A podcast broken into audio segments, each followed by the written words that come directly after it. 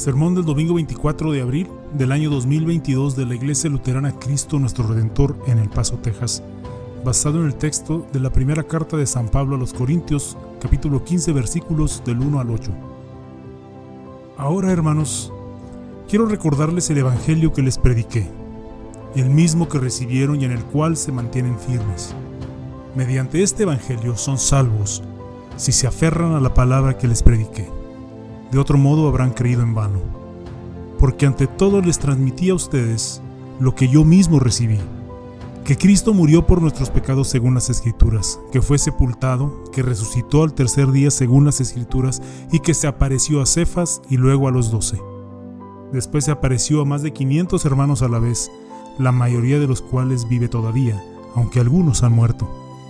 Luego se apareció a Jacobo, más tarde a todos los apóstoles, y por último, como a uno nacido fuera de tiempo, se me apareció también a mí. Alguien me preguntó una vez, Pastor, ¿no hay alguna otra cosa de la que pueda hablar los domingos en lugar del pecado y la gracia todo el tiempo? Mi respuesta fue, no. Y la palabra de Dios en 1 Corintios 15, 1 al 8 nos dice por qué. ¿Notan las frases que el apóstol Pablo usó?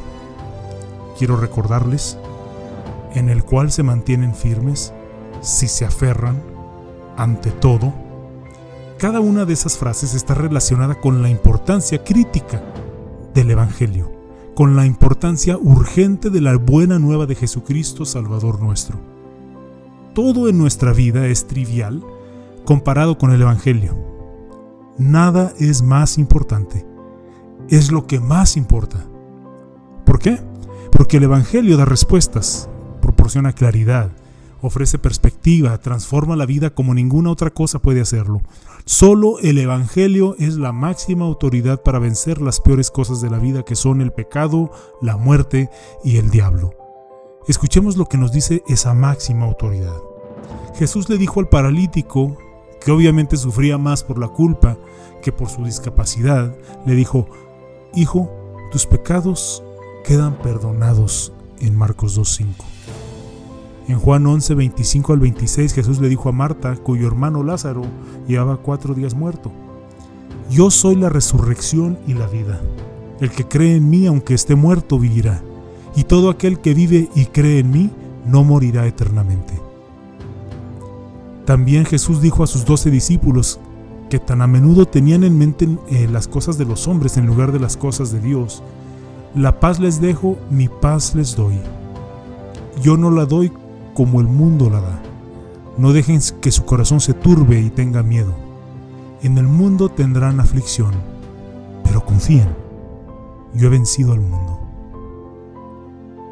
Sé que ya han escuchado estos pasajes bíblicos antes y confío en que los crean, pero ¿con qué frecuencia los olvidamos o los perdemos de vista? ¿Cuántas veces pensamos que nos mantenemos firmes en la fe solo para encontrarnos en un terreno inestable con nuestros miedos y preocupaciones? ¿Con qué frecuencia perdemos la firmeza de lo que el Evangelio proclama y promete? ¿Con qué frecuencia nuestras prioridades cambian a otras cosas que se vuelven más, importantes para nosotros? Esto nos pasa a todos, incluso a Pablo.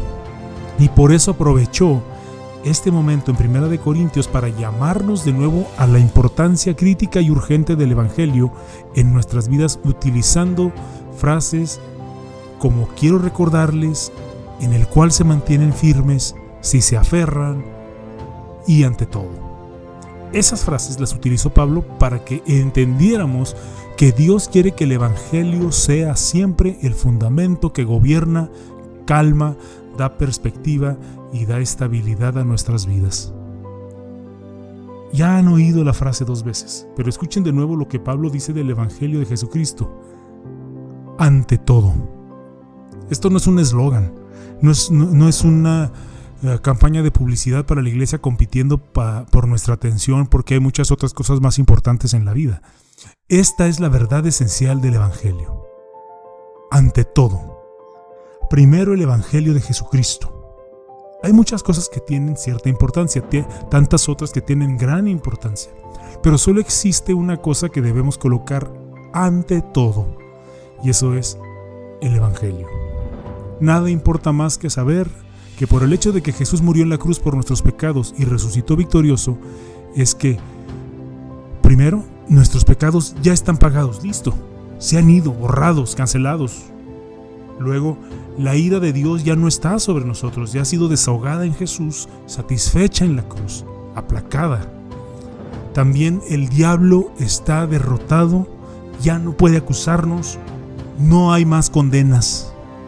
Y por último, Cristo ha resucitado, ha resucitado de verdad. Es por eso que debemos tener ante todo al Evangelio. ¿Por qué este énfasis? Porque tomemos una palabra que usé antes, gobernar. Si nuestro Salvador crucificado y resucitado, si e, sin Él, ¿quién o qué gobernaría el día de hoy? El pecado, la muerte y el diablo lo harían. Sabemos que esto es cierto cuando al final del día, cuando, eh, cuando, terminamos nuestro día, que, que hay cosas por las cuales nos sentimos culpables, cuando enfrentamos la muerte de un ser querido, cuando vemos toda la maldad y el mal en el mundo.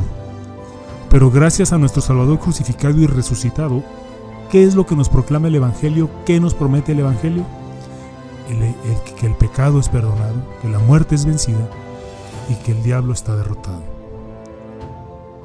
En un día o una semana, ¿cuántas veces necesitamos este recordatorio? El Evangelio no es un mensaje para creer y seguir adelante. Es un mensaje que hay que recordar, en el que hay que apoyarse, al que hay que aferrarse y al que hay que dar prioridad. Es un mensaje esencial porque es el único que satisface los anhelos más profundos de nuestro corazón. Y verdaderamente nada satisface más que el perdón de los pecados y la resurrección de los muertos. Sé que muchos creerán que esto es una frase barata, pero es una verdad sólida, sólida y firme como una roca. Así que no nos distanciamos de ella, sino que construimos sobre ella.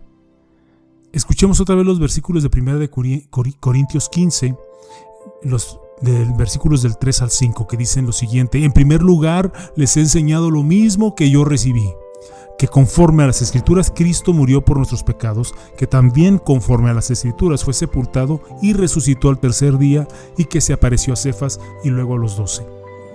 ¿Notaron cómo se repite la palabra que? Cuatro veces se repite la palabra que, que Cristo murió, que fue sepultado, que resucitó, que se apareció. Cada una de esas menciones apunta hacia actos y acontecimientos divinos de salvación que fueron predichos, realizados y observados. Son la verdad inmutable y objetiva de Dios y de nuestra salvación. A mí me fascina cómo lo propone un teólogo alemán con la frase Das Evangelium ist das. Eso es el Evangelio.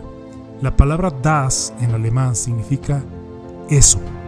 Así que Jesús muriendo en la cruz por los pecados, satisfaciendo la justa ira de Dios, pagando el precio total por nuestro perdón, das, eso es el Evangelio. Jesús muerto y sepultado con nuestros pecados sobre él, das, eso es el Evangelio. Jesús resucitando de entre los muertos, su sacrificio aceptado por el Padre, nuestra salvación obtenida, das, es el Evangelio.